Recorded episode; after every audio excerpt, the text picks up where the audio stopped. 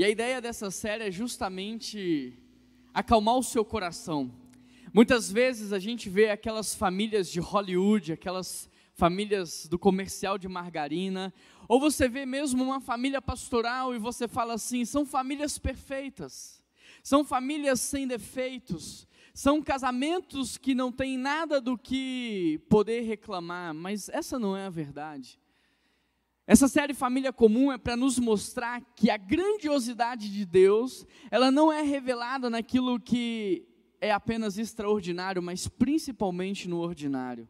Sabe, às vezes a gente está querendo ver uma estrela cair, a gente quer ver uma eclipse para poder glorificar a Deus. Mas não há nada mais bonito do que você ver o sol nascer e se pôr todos os dias.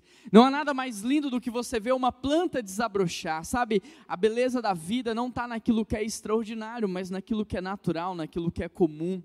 O que sua esposa precisa não é que você faça chover para ela ou o sol nascer para ela. Ela precisa ser respeitada, ela precisa ser amada. É muito mais simples do que você imagina. O que o seu marido precisa de você é que você o impulsione, que você o honre, é muito mais simples do que você imagina. Os seus filhos não precisam de um carro com banco de couro, ou um carro sete lugares. O seu filho não precisa de uma casa grande, de férias na Disney. O que ele precisa é passar tempo de qualidade com você. O que ele precisa é estar do seu lado é caminhar contigo, é poder compartilhar de uma refeição na mesa, é muito mais simples do que você imagina. Só que às vezes a gente se perde nas distrações. A gente se perde, a gente vai no automático e quando você menos percebe, você está trabalhando 12, 14 horas por dia para dar para o seu filho aquilo que ele nunca te pediu e negligenciar aquilo que é mais importante. Essa série Família Comum vem para nos alertar ajustar o nosso coração e mudar a nossa visão, para que a gente venha desfrutar daquilo que Deus tem para nós. Amém? Na primeira mensagem dessa série nós falamos sobre quem se lembra? Sobre perdão e reconciliação. Todos nós temos alguém para perdoar. E todos nós também temos alguém para pedir perdão. O que faz uma mensagem ser boa não é o quanto você gosta dela, Rafael Abdala, pastor da PIB de Guarapari, nos trouxe uma mensagem maravilhosa na manhã e o Samuel à noite, mas o quanto você já a colocou em prática? Porque se você viu, ouviu e não fez nada, a Bíblia diz que você é o tolo e não o sábio. Você já liberou perdão sobre aqueles que você precisa liberar?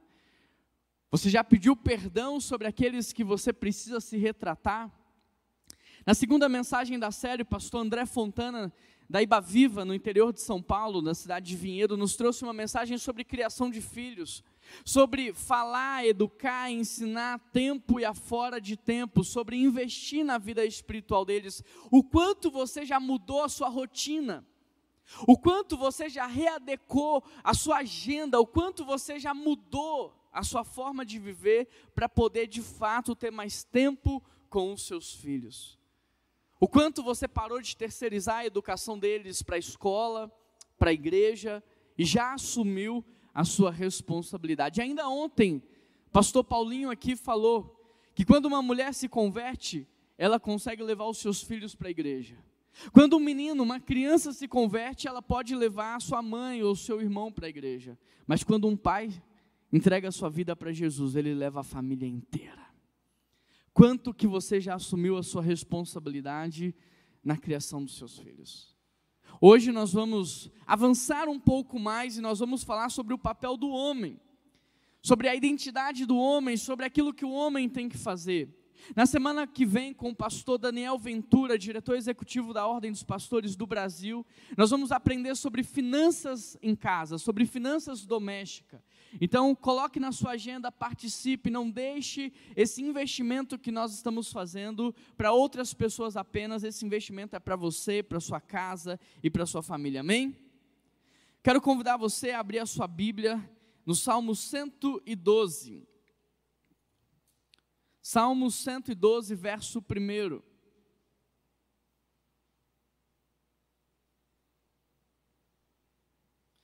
Quem achou, diz achei. Quem não achou, diz espera aí. Tá bom, vou esperar. Mas só um pouquinho. Ainda bem que travou o vídeo naquela parte ali das crianças que eu já estava quase chorando. Ia ser difícil pregar, viu? É bom que eu assisto em casa, ninguém vai me ver chorando. É interessante porque quando eu fui pesquisar na internet sobre o papel do homem, apareceu só sobre casamento. Achei interessante isso.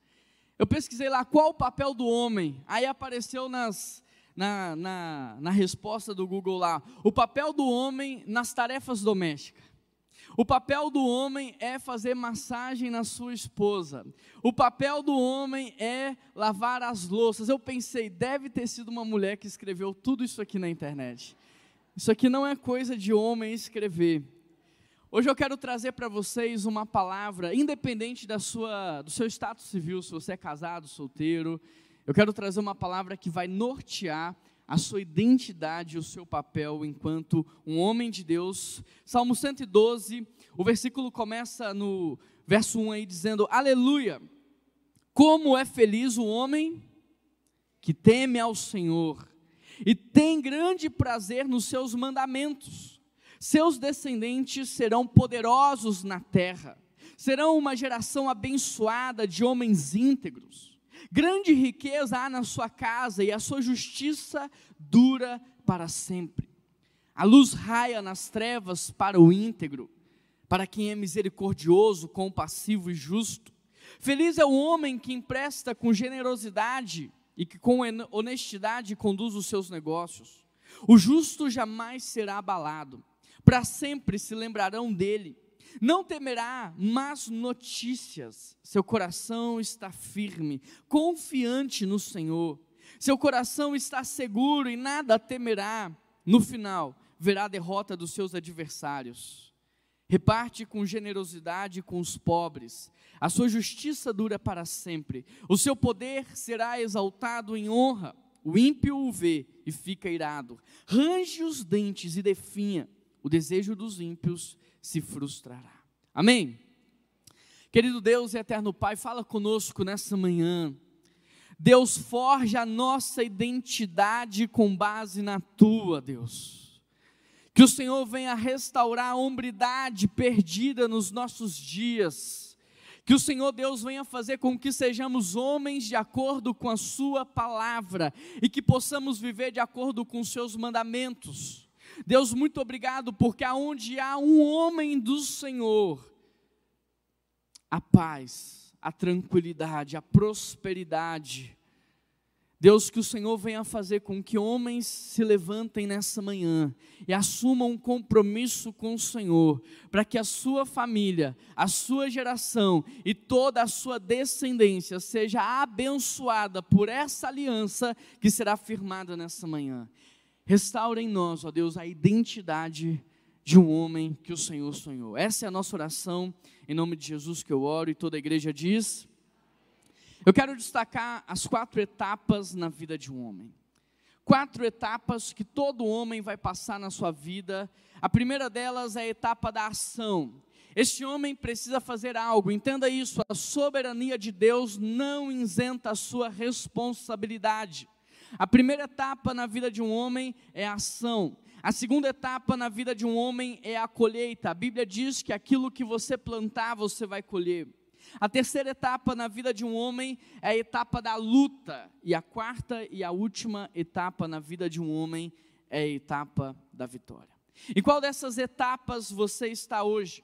Essa palavra ela é boa e estratégica para você, homem, sim, mas principalmente também para você, mulher que está aqui nessa manhã, porque você precisa conhecer, você precisa saber, você precisa ter revelação para que você possa impulsionar a vida do seu marido, do seu noivo, do seu namorado e também dos seus filhos. Por isso, preste muita atenção, aprenda para que você não trave, pelo contrário, para que você possa impulsionar. Em qual dessas fases você, homem, hoje está? Você está na etapa da ação, você está na etapa da colheita, você está na etapa da luta ou você já está na etapa da vitória? Bom, vamos lá. Primeira etapa, a etapa da ação. E o texto ele começa dizendo: Como é feliz o homem que teme ao Senhor, verso 1, e tem prazer nos seus mandamentos. Querido, repare no texto. Feliz é o homem. Feliz é o homem que teme ao Senhor. O texto não diz que feliz é o homem que trabalha 12 horas por dia. O texto não diz que feliz é o homem que tem o carro do ano. O texto não diz que feliz é o homem que se veste no padrão da sociedade. O texto não diz que feliz é o homem que todos os dias está com uma mulher diferente. O texto não diz que feliz é o homem que tem um título, ou um cargo, ou uma função na sociedade. Não. O texto diz que feliz é o homem que teme ao Senhor e tem prazer nos seus mandamentos. É grande verdade que muitos homens hoje estão frustrados, apesar do seu título, das suas conquistas, das suas posses, porque transferiram para essas coisas uma felicidade ou um preenchimento que essas coisas não podem dar. Feliz é o homem que teme ao Senhor. Hoje há muitas receitas para felicidade. Se você pesquisar na internet como ser feliz, você vai descobrir muitas receitas e muitas formas de ser feliz, mas a Bíblia está dizendo que feliz é o homem que teme ao Senhor e ama os seus mandamentos. O interessante é que, da mesma forma em que há muitas receitas para a felicidade, há muitas receitas também para a hombridade. Os gurus do nosso tempo têm dito que para ser homem de verdade, você tem que acordar às 5 da manhã, tomar um banho gelado. É verdade ou não é? Comer um ovo cru. É ou não é? Tem se dito por aí que para ser homem de verdade, você precisa fazer crossfit. Que para ser homem de verdade, você tem que servir nas forças armadas. Você tem que ter uma barba de respeito. Há muitas receitas para a verdadeira hombridade, mas este texto ele é cirúrgico, porque ele diz que o homem é aquele que teme ao Senhor. Ele ama os seus mandamentos. Como é feliz, sabe? O Salmo 1, concordando com o Salmo 112, ele vai dizer como é feliz, ou seja, mais do que feliz, bem-aventurado é o homem que não segue o conselho dos ímpios que não imita a conduta dos pecadores e ele também não se assenta na roda dos zombadores. Ao contrário, a sua satisfação está onde? Na lei do Senhor. E nela ele medita dia e noite. Esse homem vai ser como árvore plantada junto a ribeiros, que dão o seu fruto no tempo certo, as suas folhas não murcham, e tudo quanto faz e tudo quanto faz. Ou seja, olha o que a Bíblia diz. Para você conseguir chegar no seu potencial máximo de homem, para você chegar no seu potencial máximo de hombridade, você hoje não precisa adicionar mais nada na sua agenda. Você não precisa adicionar mais nada no seu dia. O texto está dizendo é que, na verdade, nós temos é que simplificar. Nós temos que tirar, nós temos que reduzir. O Salmo 1, em concordância com o Salmo 112, diz que feliz é o homem que não segue, não imita e não se assenta. Perceba que feliz então é o homem que não cobiça aquilo que não é dele, aquilo que é do outro, aquilo que ele não tem. É um homem que não imita o comportamento do mundo. É um homem que não imita aquilo que a sociedade diz que é um homem de verdade. E também é um homem que não faz parte das coisas ruins. Feliz é um homem que não olha o que não deve, que não age igual aqueles que são do mal e que não pertence a qualquer grupo de pessoa. Feliz é o homem que não escuta conversas alheias, que não reproduz um comportamento reprovável e nem anda junto, nem se associa àqueles que planejam o mal. Perceba isso: feliz não é um homem que diz sim para tudo, feliz é um homem que aprende a dizer não. Feliz é um homem que aprende a dizer não. Querido, você sabe que você é maduro ou não pelo seu padrão, pelo seu estilo de vida. E hoje, ser maduro na nossa sociedade é você reduzir, simplificar e renunciar. Ser maduro é você reduzir, simplificar e você renunciar. Agora, para quê? Para que que eu vou reduzir, simplificar e renunciar? Para que você tenha tempo de voltar a sua vida àquele que te criou. Para que você tenha tempo para escutar a voz daquele que criou os céus e a terra e que sustenta todas as coisas com o poder da sua palavra. Para que você possa voltar a meditar nessa palavra dia e noite, para que você desenvolva um temor ao Senhor. Interessante porque muitos homens hoje estão dizendo: "Não, Juan, eu preciso trabalhar mais. Eu preciso fazer mais dinheiro o meu gasto é muito alto, eu preciso ter mais resultado. Mas será que trabalhando 14 horas por dia você vai ter mais resultado? Será que passando tanto tempo fora de casa você vai ter mais resultado? Sabe por quê? Porque a sociedade diz que produtividade é você ter um alto índice de energia aplicado, como consequência você ter também um grande resultado. Só que isso não é produtividade. É consequência natural. Se você dispõe de muita energia, é claro que você vai ter muito resultado. Isso não é produtividade. Produtividade é você empenhar pouca energia e ter muito resultado. Por quê? Porque você é assertivo. Imagine uma cena. Imagine que do meu lado esquerdo há um lenhador. Ele está o dia inteiro batendo numa árvore com o seu machado. Ele passou oito horas atacando aquele, aquela árvore, e no final das oito horas ele conseguiu derrubar aquela árvore ao chão. Ele gastou muita energia, mas teve o resultado que ele esperava. Agora, do meu lado direito há um outro lenhador, só que ele chegou mais tarde, ele investiu tempo afiando o seu machado, e depois, com duas horas, ele conseguiu jogar três árvores ao chão. No final daquele mesmo dia, ele estava menos cansado, menos destruído, e ele teve muito mais resultado, porque ele foi estratégico, ele foi assertivo. Portanto, o que eu estou te dizendo é que ao reduzir, simplificar e renunciar, você não vai diminuir o seu resultado. Pelo contrário, você vai aumentá-lo, você vai potencializá-lo. Sabe por quê, queridos? Porque de 100% de tudo que nós fazemos hoje, a grande verdade é que 80% qualquer pessoa poderia fazer no nosso lugar. Qualquer pessoa pode dirigir um carro, qualquer pessoa pode lavar uma louça, qualquer pessoa pode fazer uma tarefa doméstica no seu lugar. De 100% de tudo que você faz, 80% qualquer pessoa poderia fazer. 100 menos 80 sobraram quanto? 20%. Dos 20% que sobraram, a verdade é, 15%, se você treinar alguém, ele também pode te substituir. Ele pode responder um e-mail no seu lugar, ele pode conduzir uma reunião para você. Se você treinar, uma pessoa pode te substituir. Então, de 100 menos 95 sobraram 5%. De 100% de tudo que você faz, apenas 5% só você pode fazer. Ninguém pode te substituir nos 5%.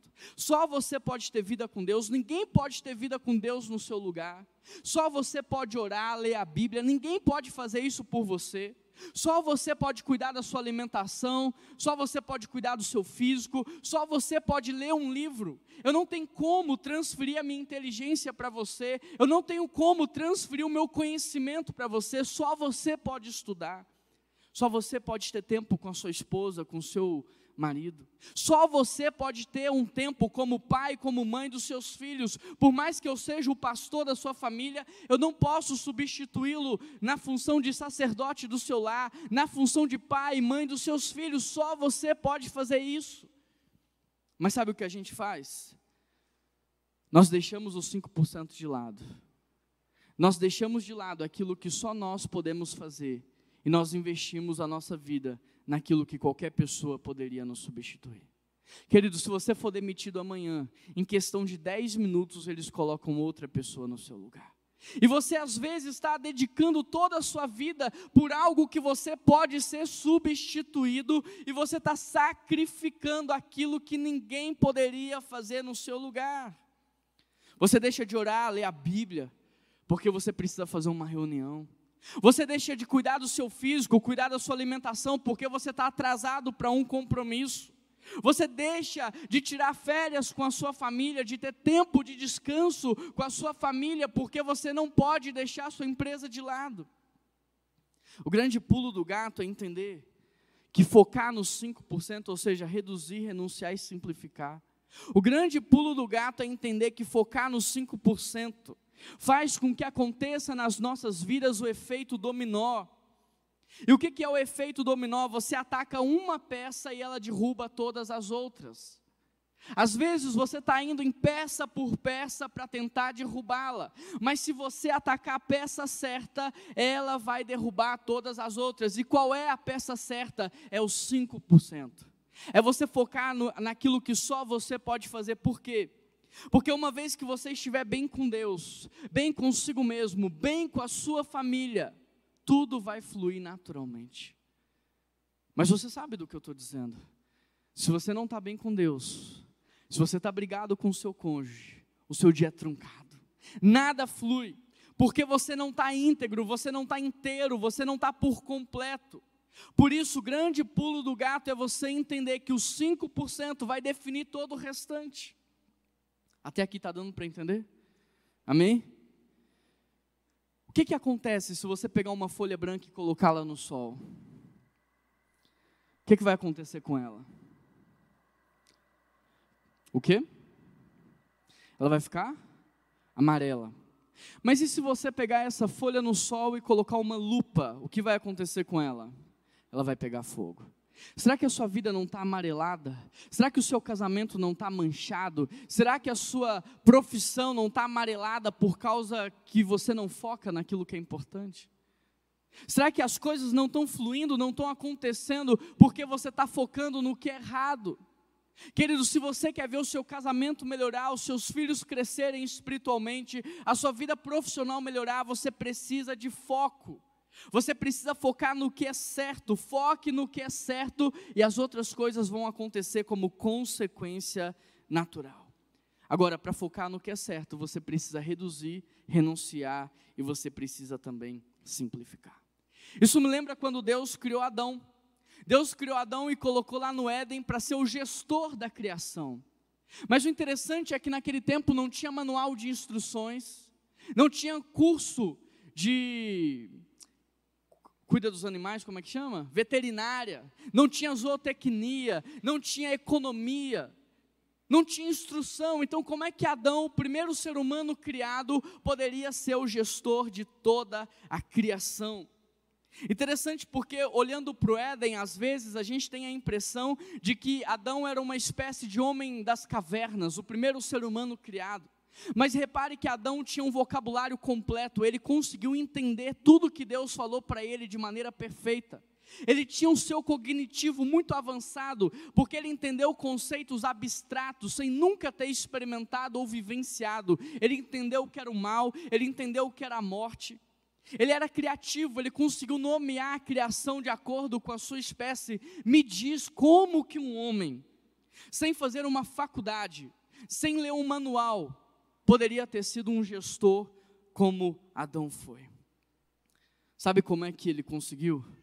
A Bíblia nos ensina. Ele andava com Deus. Adão andava com Deus e por causa disso, a imagem de Deus estava nele. Em hebraico, imagem e semelhança traduz a ideia de sombra. Quanto mais próximo de Deus, mais a sombra é nítida. Quanto mais longe de Deus, mais a sombra é é desfocada. Sabe o que está faltando para você crescer, para você prosperar, para você amadurecer? É você se aproximar outra vez do Senhor. Por isso o salmo diz: tema ao Senhor e ame os seus mandamentos.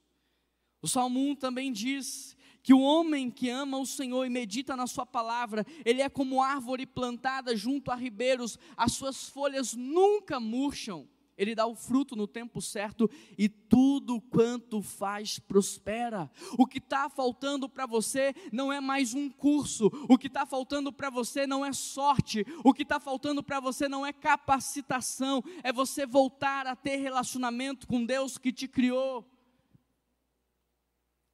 Se você observar, temer ao Senhor e amar os seus mandamentos muda o jogo. Amar o Senhor e temer os seus mandamentos muda o jogo, e por que muda? Porque com Deus você tem direção.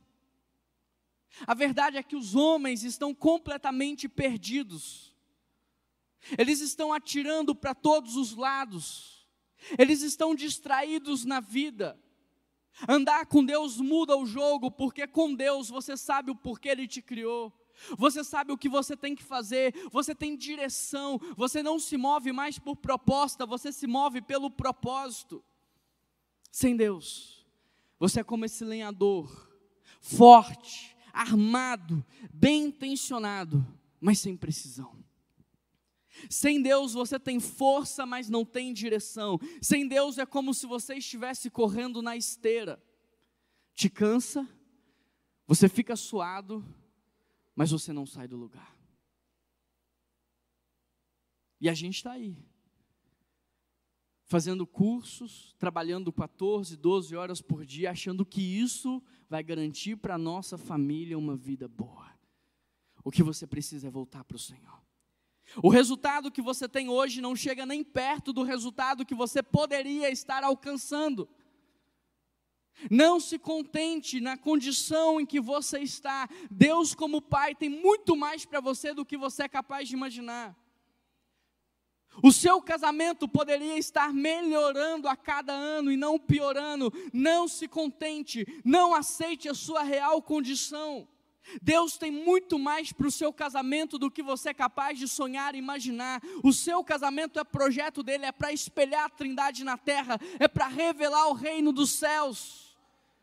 Deus tem muito mais para os seus filhos do que aquilo que eles estão vivendo hoje. Deus não queria que o seu filho apenas tivesse uma boa educação, uma roupa boa e bons brinquedos. Deus quer para eles plenitude de vida, uma vida abundante, uma vida de paz, uma vida de alegria, uma vida de certeza, de direção e de propósito. Não se contente ao ver o seu filho fazendo um judô ou estudando um, um, um instrumento musical. Deus tem muito mais para ele do que você é capaz de imaginar. O seu rendimento financeiro pode melhorar. Os seus resultados podem melhorar. O seu impacto no mundo querido, tem muita gente passando desapercebido por esse mundo. A vida é uma só. Não se contente em passar desapercebido. Não se contente em passar sem deixar um impacto sem marcar as pessoas. Não se contente em garantir nessa vida um tesouro material que a traça vai destruir. Deus tem um impacto maior para você nesse mundo. O nosso galardão no céu tem a ver com as pessoas que serão alcançadas através da minha e da sua vida. Não se contente com nada menos do que a riqueza espiritual e a riqueza eterna. Sabe como que eu sei disso? Sabe como é que eu sei que Deus tem muito mais para você do que você está vivendo hoje? Por causa desse texto que a gente leu. Por causa do Salmo 112, por causa do Salmo 1 e por causa de tantos outros textos na Bíblia que complementam essa mensagem que o Senhor está trazendo para nós. A primeira etapa na vida de um homem é a etapa da ação. A soberania de Deus não isenta a sua responsabilidade. Deus quer te abençoar, mas você precisa fazer como Abraão, você precisa se posicionar, você precisa sair do seu lugar, você precisa fazer alguma coisa. Deus quer sim que você seja um marido maravilhoso, irresistível, mas você precisa mudar de atitude. Deus quer que você tenha um resultado diferente no seu trabalho, mas você precisa mudar de postura. A primeira etapa é a etapa da ação. A segunda etapa na vida de um homem, como consequência da primeira etapa, é a etapa da colheita. Acompanhe comigo aí no Salmo 112. O texto diz: Seus descendentes. Querido, deixa eu ensinar um princípio para você antes de ler esse texto. Tudo que você despreza, você perde. Esaú desprezou a primogenitura e perdeu as bênçãos da primogenitura. Mical desprezou Davi no seu coração e não pôde ter filhos de Davi. Tudo que você despreza, você perde, mas tudo que você celebra e honra, você recebe. O povo desprezou Jesus e Jesus disse que não pôde fazer aquilo que ele queria fazer por causa da falta de honra. Tudo que você honra e celebra, você recebe. Então muda a postura do seu coração quando a gente lê esse texto aqui agora. Amém?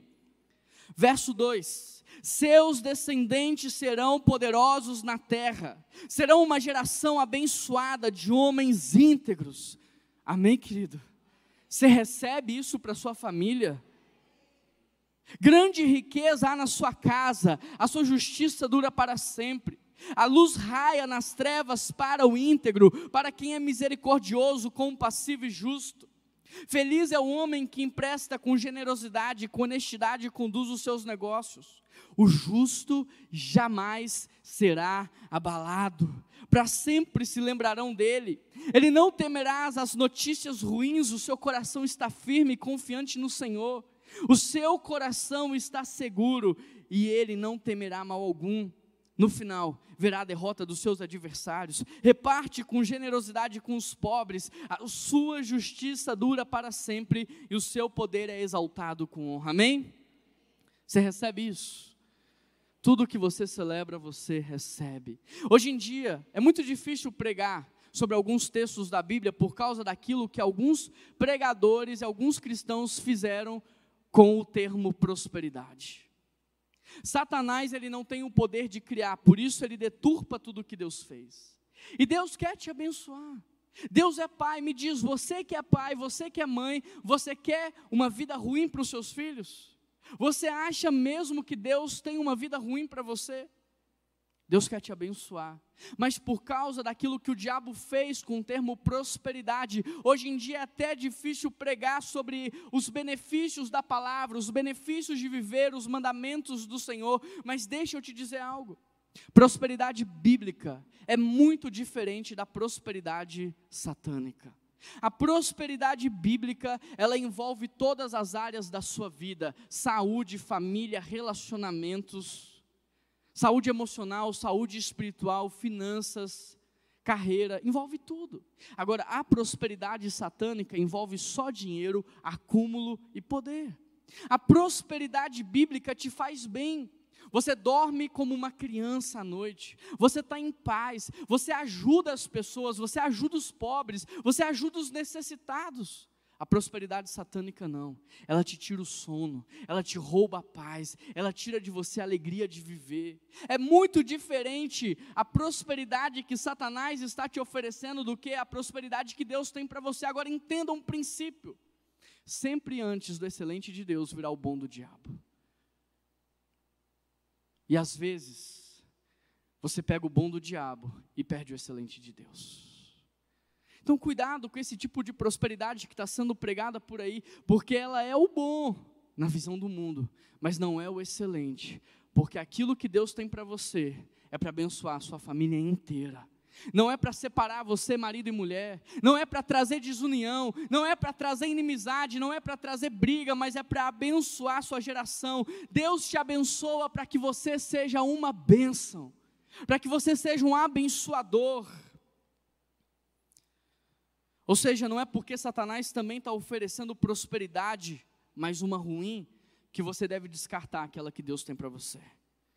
A prosperidade bíblica é boa, saudável e ela faz bem a todos que estão ao seu redor e às futuras gerações. Veja o que o Salmo 1 continua dizendo: Ele é como árvore plantada, dá o seu fruto no tempo certo, as suas folhas não murcham e tudo quanto faz, prospera. Tudo que você despreza, você perde, mas tudo que você celebra, você recebe. E o salmista está dizendo: olha, o homem que teme ao Senhor, ele é feliz, amém? Ele é satisfeito, ele é contente. O homem que teme ao Senhor, ele é como uma árvore plantada, ele tem raízes profundas. Eles não, ele não tem falta de nada, ele está satisfeito, porque ele está perto de um rio constante na sua vida. É por isso que as suas folhas não murcham. E é por isso que tudo quanto ele faz, ele prospera. O Salmo 112 diz: Feliz é o homem que teme ao Senhor e tem prazer nos seus mandamentos. A Bíblia diz que o homem que teme ao Senhor no Salmo 112 e ama os mandamentos dele, ele será feliz, ele terá uma geração abençoada, haverá riqueza na sua casa, no sofrimento raiará uma luz na sua vida, ele terá estabilidade presente, estabilidade futura, ele será corajoso, firme e ousado e ele terá vitória diante de todas as suas lutas. Agora repare que o texto não diz que o crente viverá assim. O texto diz que o homem que teme ao Senhor e ama os seus mandamentos, esse homem vai experimentar do que o texto diz. E queridos, temer ao Senhor e amar os seus mandamentos é muito diferente do estilo de vida que nós temos levado hoje. Muitas pessoas pensam que ao ler um versículo correndo no dia, fazer uma oração pronta, que essa pessoa ama ao Senhor, teme os seus mandamentos, querido, isso está muito aquém de um verdadeiro amor, de um verdadeiro temor. Muitos pensam que porque leem a Bíblia no final do dia com sono, começa lendo, termina dormindo, que essa pessoa ama ao Senhor e teme os seus mandamentos. Muitas pessoas pensam que porque entregam o dízimo, entregam a oferta, mas Deus conhece o nosso coração e sabe se isso é princípio de honra ou princípio de sobra. Muitos acham que estão honrando a Deus. A melhor coisa que você pode fazer nesse momento não é se vitimizar, não é terceirizar a sua culpa para os outros, não é culpar Deus pelo seu sofrimento, é você assumir a sua responsabilidade, é você falar: é Deus, realmente eu tenho falhado com o Senhor, realmente eu não tenho te amado com toda a minha alma, com todo o meu entendimento, com toda a força que há no meu coração, realmente eu não tenho priorizado o teu reino e a tua justiça, realmente, Deus, eu tenho buscado muito mais os meus prazeres do que o seu prazer. A melhor coisa que você pode fazer por você é não se enganar. Obrigado. Mas assumir a sua responsabilidade. Sabe por quê? Fala a verdade. Não é falta de tempo. É falta de prioridade.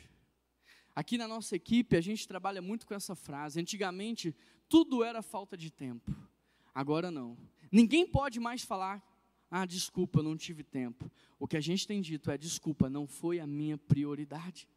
Não é falta de tempo, todos nós temos 24 horas por dia. Eu, você, o presidente da nossa nação, o Elon Musk, todos nós temos 24 horas por dia. Não é falta de oportunidade. Nunca houve na Terra um período com tanto acesso a Bíblias como temos hoje gratuito não é falta de oportunidade, você vive num país livre, você pode carregar a palavra, você pode orar a hora que você quiser, você pode entrar numa igreja a hora que você quiser, é falta de amor. Pensa, reflete um pouco. Porque se hoje você não valoriza a presença de Deus nas poucas horas e dias da tua existência, como é que você pode falar para Ele que vai valorizar ao longo de toda a eternidade? Como é que você tem a ousadia de falar, Deus, eu quero morar no céu, eu quero passar a eternidade do teu lado, se nas poucas horas e dias que você tem, você não valoriza a presença dEle? Como é que você pode querer fazer parte do coral dos anjos que estão cantando Santo, Santo, Santo, Santo é o Senhor, se na hora do louvor da igreja você não abre a sua voz, você não abre a sua boca, você não coloca o seu coração? Como é que você pode falar que você quer ser usado por Deus para transformar uma nação, se você não é usado por Deus para abençoar sua esposa, o seu marido, os seus filhos? Há uma incoerência muito grande entre aquilo que falamos e aquilo que vivemos.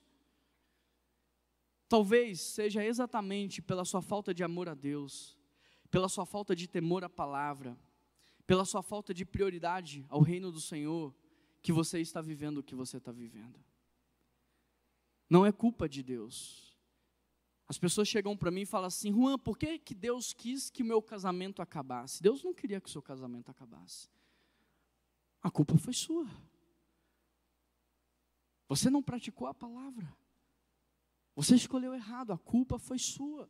De, Juan, por que, que Deus queria que eu fracassasse na vida? Deus não queria que você fracassasse na vida, mas foi você que trabalhou meia boca.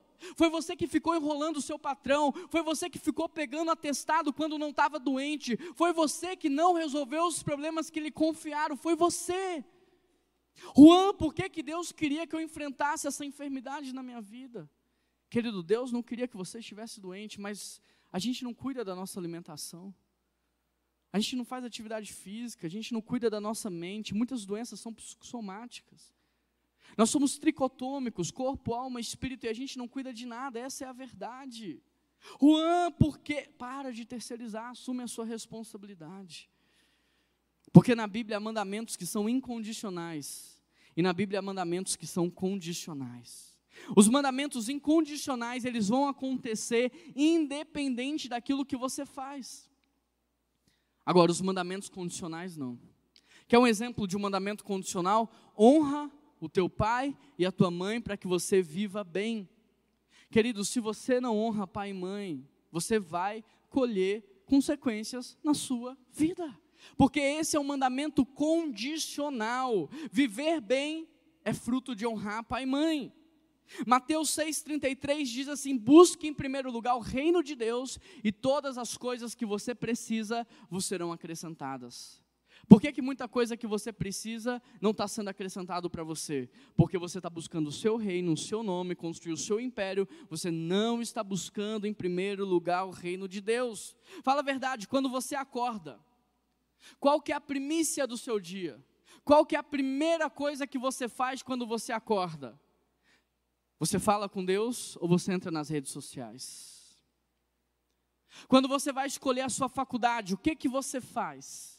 Você pergunta para ele, Deus, o que que estava no seu coração quando o Senhor deu palavras de ordem para que eu viesse à existência? Deus, o que o Senhor me criou e me fez para fazer na terra? Ou você segue aquilo que está dando mais dinheiro, mais status e mais poder? O que que você faz primeiro com o salário que você recebe? Você honra o Senhor ou você honra a si mesmo, pagando as dívidas que você fez? Percebe? A Bíblia diz: buscar em primeiro lugar o reino de Deus. Sabe, Mateus 6, a partir do verso 25, vai dizer: Não se preocupe com a sua própria vida, quanto o que comer, beber, com o seu corpo, como o que vestir. Não é a sua vida mais importante do que a comida, não é o seu corpo mais importante do que a roupa. Observe as aves do céu, não semeiam e não colhem e nem armazenam, mas o Pai Celestial as alimenta. Não tem vocês muito mais valor do que elas? Observe os lírios do campo, não trabalham, mas nem Salomão se vestiu como uma delas. Agora, querido, sabe por quê? Que o lírio do campo está vestido de maneira muito mais exuberante do que muitos homens e mulheres por aí? Presta atenção porque eles estão plantados aonde Deus o colocou. O lírio do campo não disse para Deus: Eu não quero ser lírio, agora eu quero ser um cachorro. Eu não quero estar aqui, agora eu quero estar dentro de um aquário. Não, ele está aonde Deus o colocou, ele está plantado aonde Deus o colocou. Por que, que o passarinho não trabalha e nem ajunta e Deus o alimenta todos os dias? Porque ele está fazendo o que Deus mandou. Todas as vezes que você estiver no lugar que Deus te plantou, fazendo o que Deus mandou você fazer, não vai faltar comida, roupa e sustento para você. Porque essa é uma promessa condicional.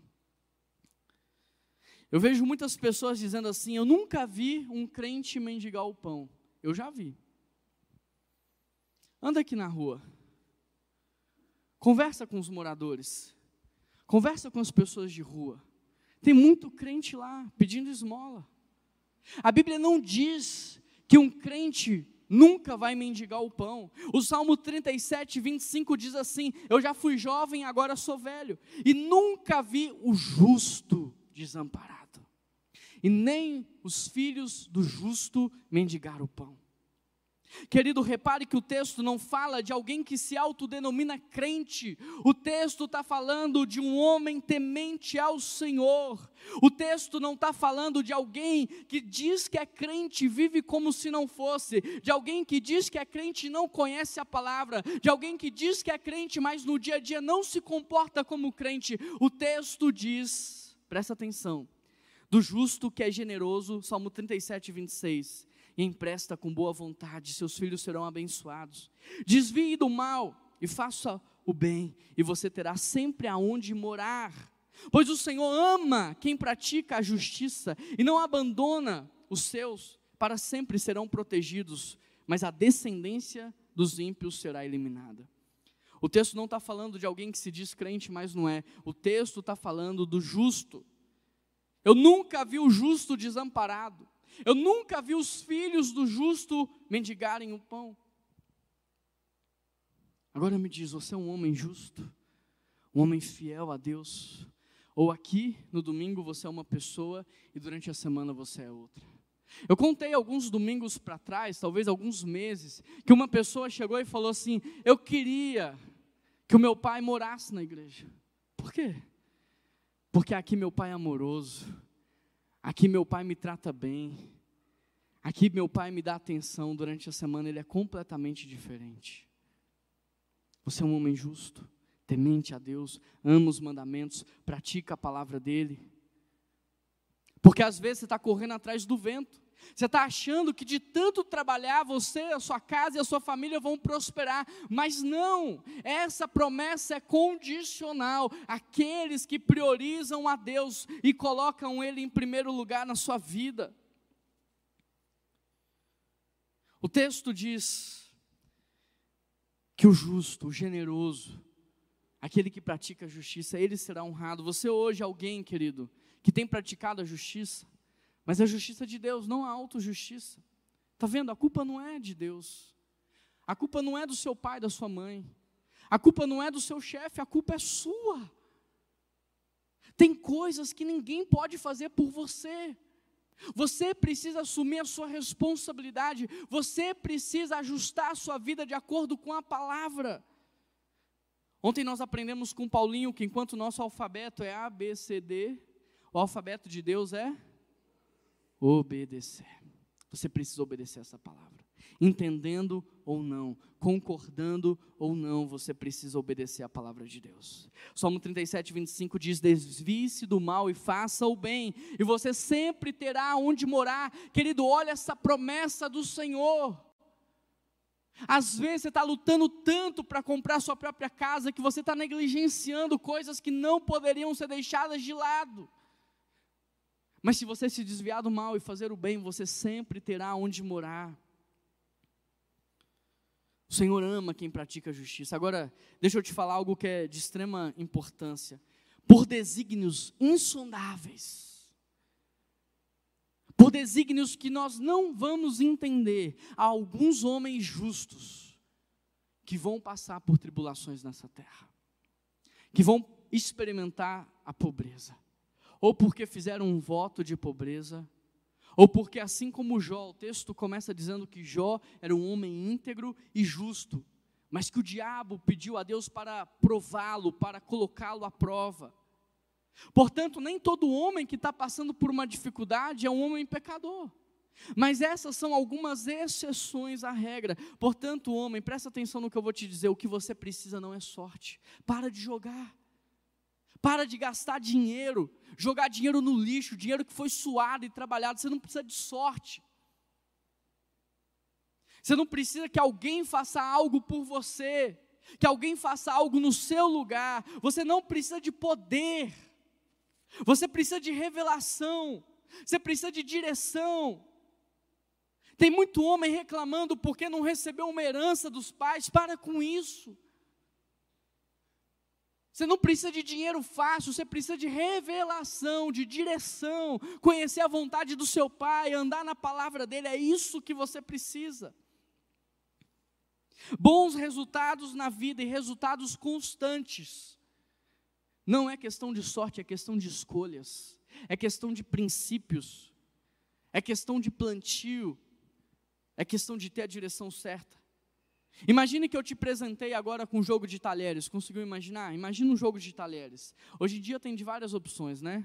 Tem de bambu, tem de é, banhada ouro, tem de prata, tem preto agora, tem todas as cores. Imagina um jogo de talheres. Eu vou te dar um comando.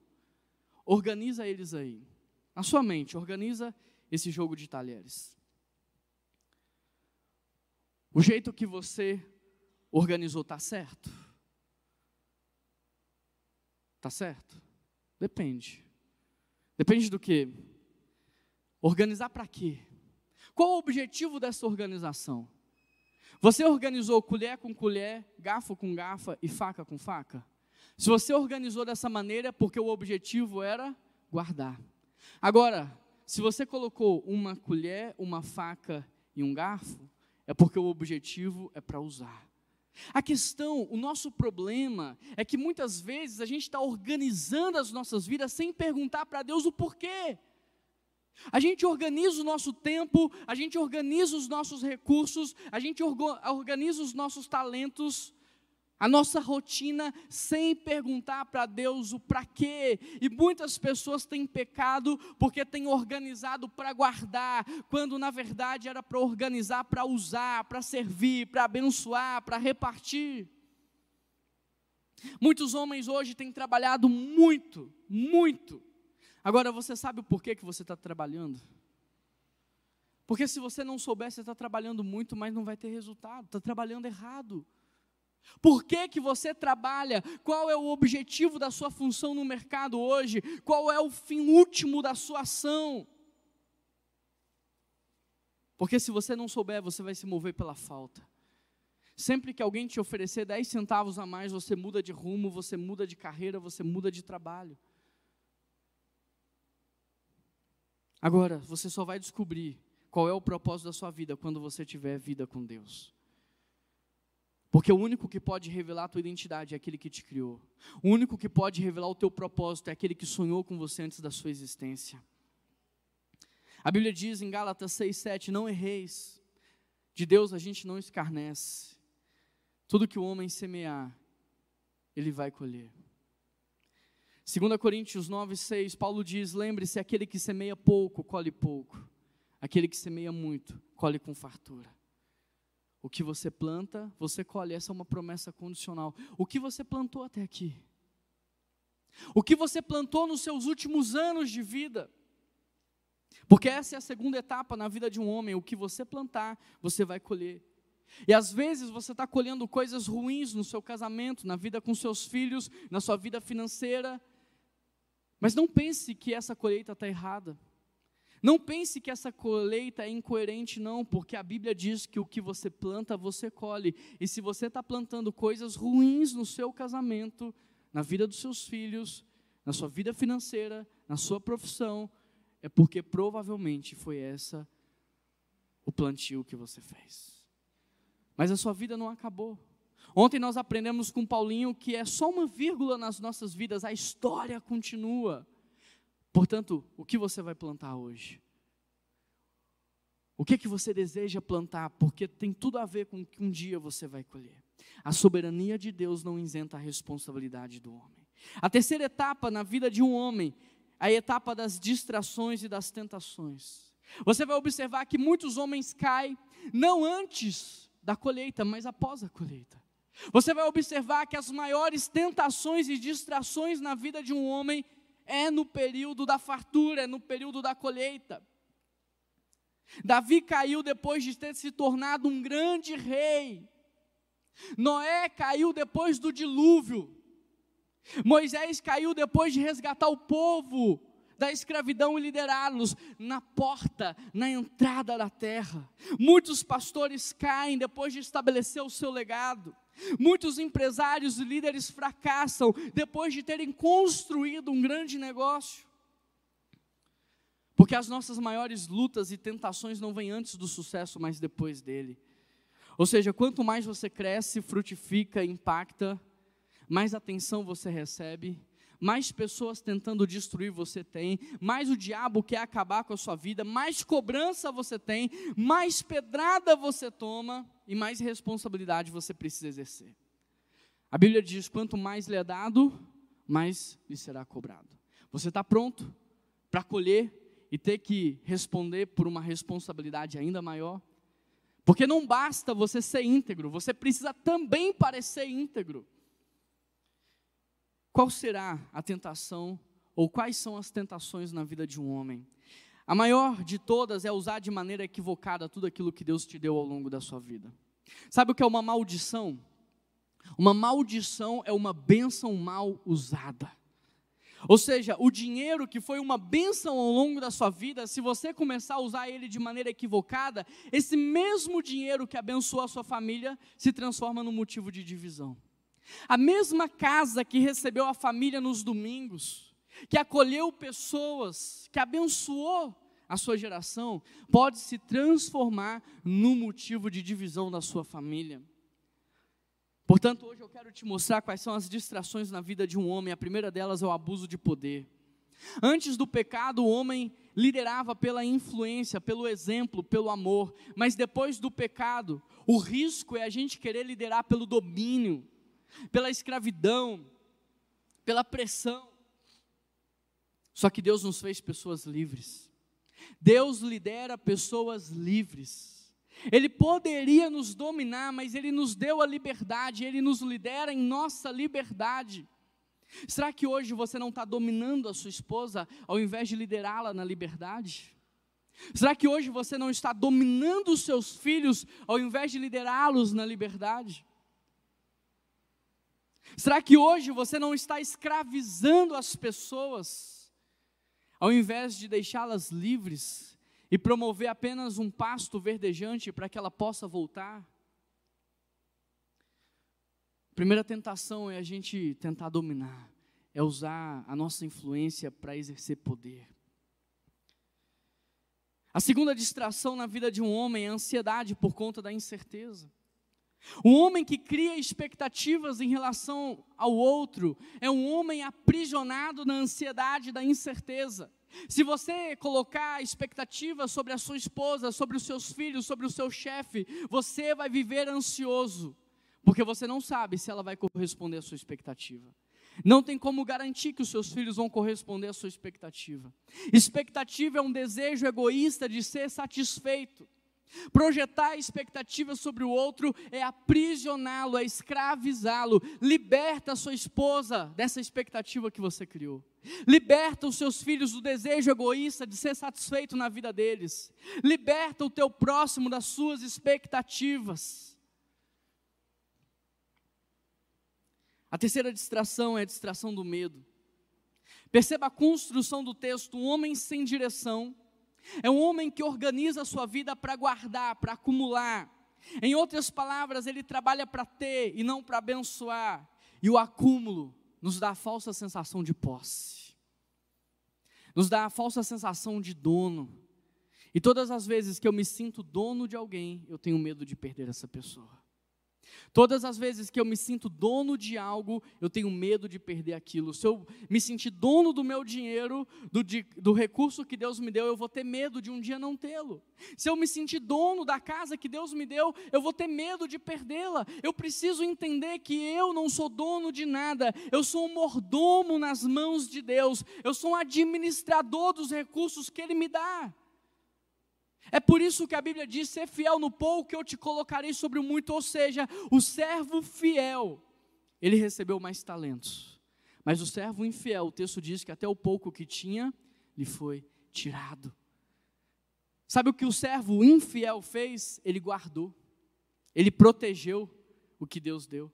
E quando Jesus voltou, ele entregou exatamente como ele havia recebido.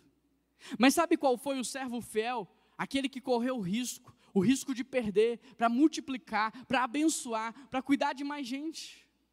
Então, todas as vezes que você tem uma disfunção da sua identidade, você acha que você é dono, você vai viver com medo. Você vai ter medo de tudo. A quarta distração, a quarta tentação é a ganância. Porque um homem que tem, um homem que se sente dono, ele vai querer ter mais. Uma vez perguntaram para um rico: quanto mais lhe precisa? E ele falou: só mais um pouco. Um homem que se sente dono é um homem ganancioso. Ele precisa só de mais um pouco para ser feliz. Ele precisa ter só mais um pouco para se sentir livre. Portanto, a quarta e a última etapa na vida de um homem é a etapa da vitória. Presta atenção, nós já falamos sobre o papel do homem que é temer ao Senhor e amar os seus mandamentos.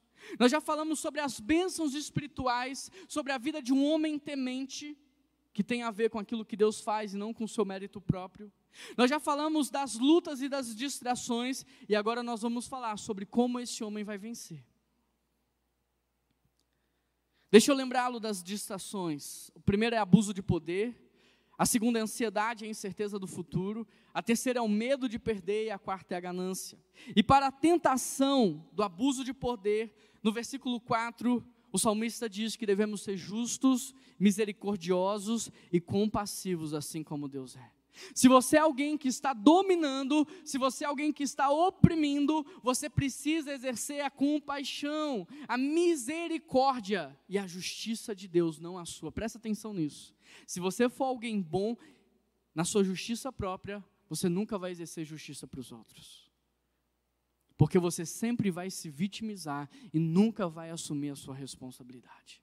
Como é que você vence a tentação de abusar do poder, de dominar, exercendo o caráter de Cristo, sendo compassivo, misericordioso, bondoso? Por isso eu te incentivo a praticar a palavra de Deus.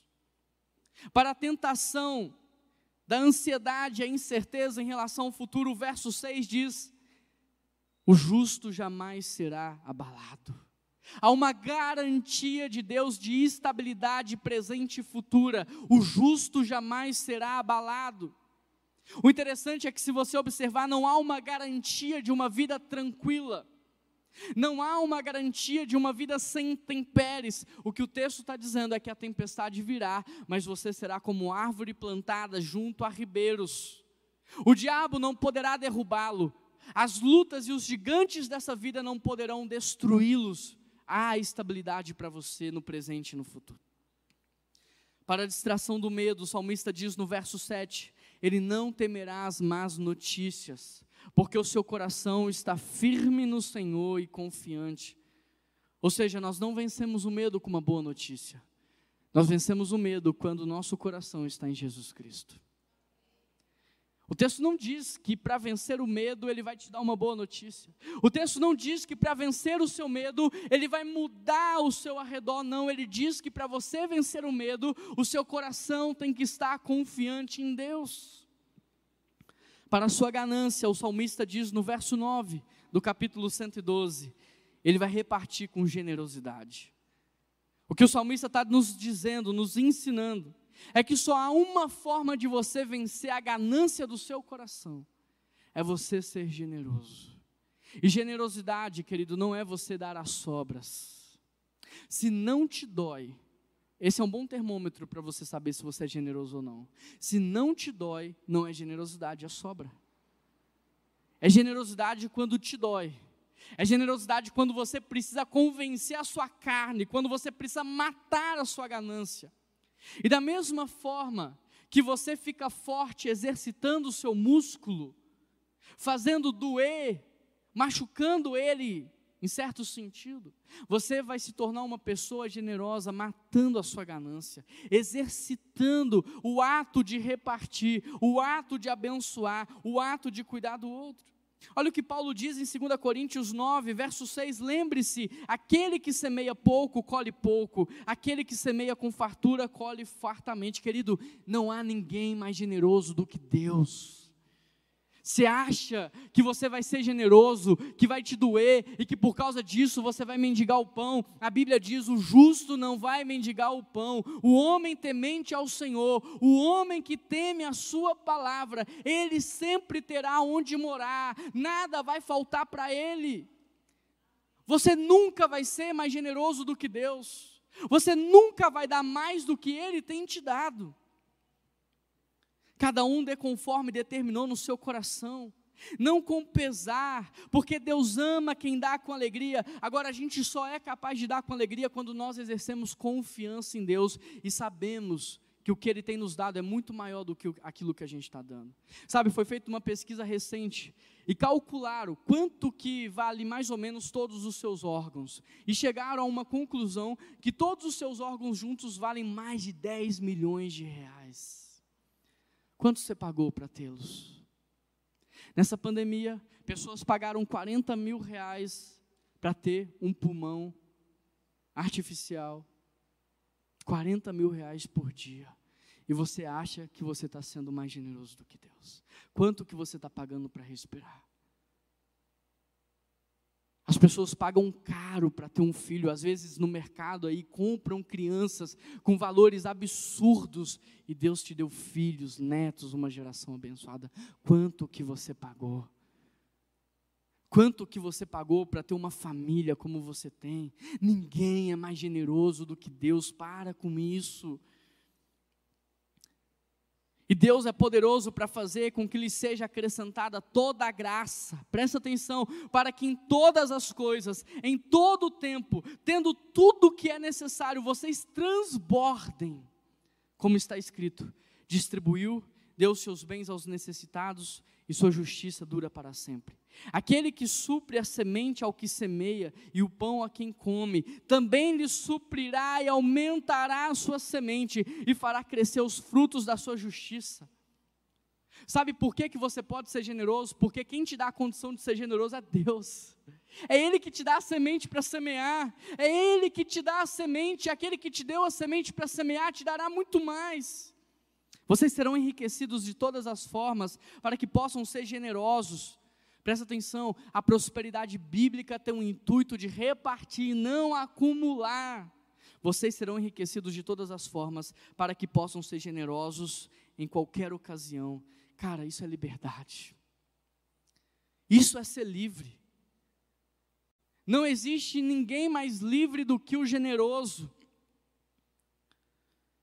E por nosso intermédio, a sua generosidade resulte em ação de graças ao nosso Deus. Hoje nós estamos falando sobre as quatro etapas na vida de um homem. Nós falamos sobre a etapa da ação. E a sua ação é temer ao Senhor.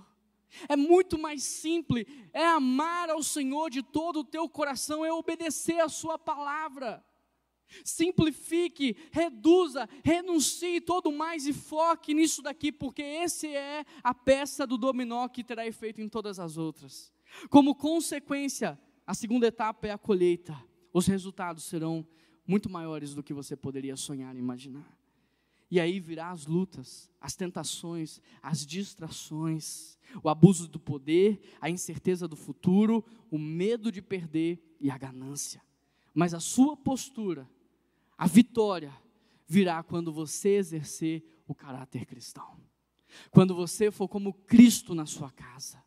Como você, quando você for como Cristo no seu local de trabalho quando você morrer para abençoar as pessoas, quando você se tornar um protetor, é aí que você vai vencer as distrações da sua vida, as tentações, e é quando você estiver exercendo o caráter cristão que você poderá falar: Eu combati o bom combate, eu guardei a fé, eu terminei a carreira, eu venci. Não na força do meu braço, não no poder do meu intelecto, mas porque Cristo está em mim. O que precisa ficar claro é que não há vitória sem Deus. Não tem como sermos vitoriosos sem Deus, por isso, feche os seus olhos. Eu não poderia terminar essa mensagem sem antes te dar a oportunidade de você refletir sobre os seus erros. Quais são os conselhos dos ímpios que você tem seguido na sua vida? Talvez o mundo tenha dito para você que ser homem é você ser orgulhoso, arrogante, duro na maneira de falar, agressivo. Talvez o mundo tenha dito para você que ser homem é não ter sentimentos, é não demonstrar suas fraquezas. Que ser homem é ter tudo para humilhar os outros. E será que você não está seguindo esses conselhos? Será que você não está abrindo mão da sua vida com Deus, da sua casa, da sua família para correr atrás do vento? Será que você não está seguindo o conselho dos ímpios? Qual é a postura que você precisa abrir mão hoje? Porque talvez não só ouvir o conselho dos ímpios, você está vivendo como eles, está acumulando ao invés de repartir, está guardando ao invés de abençoar está trazendo palavras de morte ao invés de trazer palavras de vida. Quais são as rodas que você faz parte hoje que você precisa sair delas? Quais são os grupos de WhatsApp que você precisa sair deles agora? Não é depois, não é agora. Porque só há imoralidade sexual naquele lugar e você permanece lá. Quais são as rodas de conversa que você precisa deixar, porque só há fofoca, só há mentira, só há maledicência, só se reúne para falar mal dos outros e criticar todo mundo.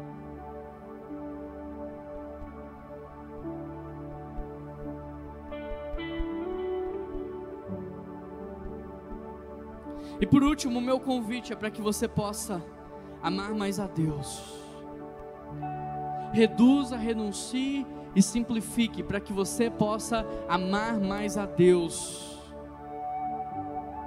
Querido, você é o pó e do pó você voltará. Você não é um Deus na terra.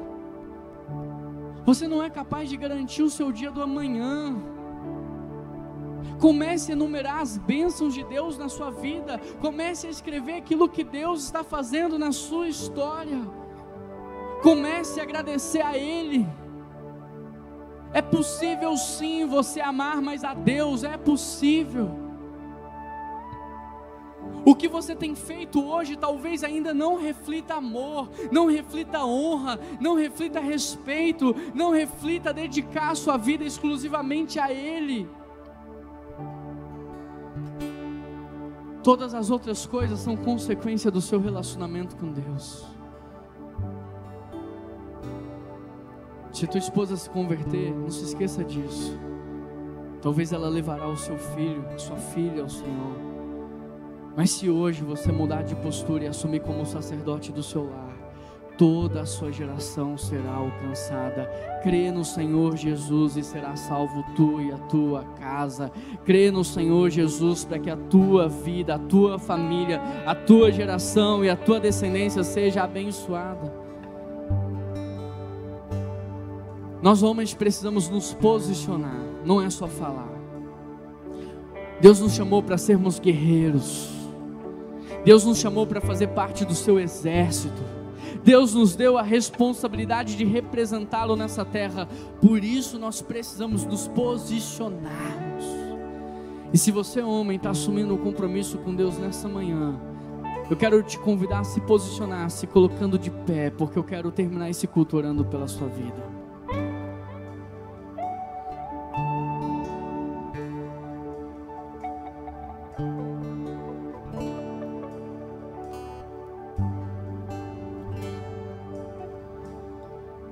Faça uma oração nesse momento, você homem, porque o que vai mudar a sua vida não é o que eu estou falando para você, mas é o que você está falando com Deus.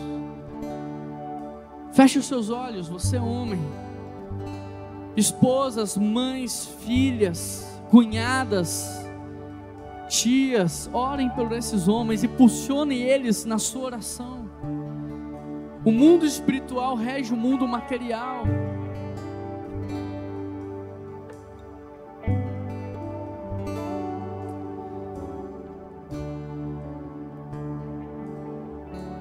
Querido Deus e eterno Pai, nós queremos consagrar as nossas vidas ao Senhor. Nós queremos renovar o nosso compromisso contigo. Nós queremos dizer para o Senhor, Pai, que até aqui nós temos vivido uma vida que talvez não tenha agradado ao Senhor, mas hoje é o dia de uma mudança de postura. Nós queremos dizer para o Senhor, Pai, que o Senhor é a primícia das nossas vidas, é a primeira coisa das nossas vidas, que nós entregaremos tudo que temos e tudo que somos ao Senhor, que nós honraremos ao Teu nome, que nós serviremos ao Senhor como único e verdadeiro Deus. Nós queremos dizer ao Senhor que não vamos mais correr atrás do vento, nem lutar por coisas vãs. Nós não mais viveremos pelas propostas e pela falta, nós não mais nos moveremos assim, mas pela revelação da tua vontade, pela tua palavra, Deus. Que a tua palavra habite nos nossos corações, que a tua palavra habite nas nossas mentes. Deus nos ensina, enquanto homens, a amar o Senhor cada vez mais a temer ao Senhor, a amar a Sua palavra e os seus mandamentos. Nos ensine a reconhecer a Tua voz quando o Senhor fala, nos ensine a cultivar a Sua presença no nosso meio, Deus. Nos ergue como farol dentro das nossas famílias. Nos ergue, Deus, como sacerdotes dos nossos lares. que nós sejamos abençoadores dentro das nossas casas. Ó Pai, eu quero pedir ao Senhor que venha curar homens aqui nessa manhã, de toda crise de identidade, de toda inferioridade. Cure homens aqui da ganância, cure homens aqui do medo, cure homens aqui do domínio, Pai. Cure homens aqui da força do poder, Pai. Cure homens que estão enfermos espiritualmente. Cure homens que estão enfermos emocionalmente, mas também libera cura sobre aqueles que estão doentes no seu físico, Pai. Que o Senhor nos restaure o vigor, que o Senhor nos restaure a saúde. Nós queremos voltar ao primeiro amor. Nós queremos, Deus, voltar ao primeiro amor. Nos ensina, Senhor, a te amar mais nos ensine. Nós queremos voltar à essência de tudo e nós queremos nos entregar por completo.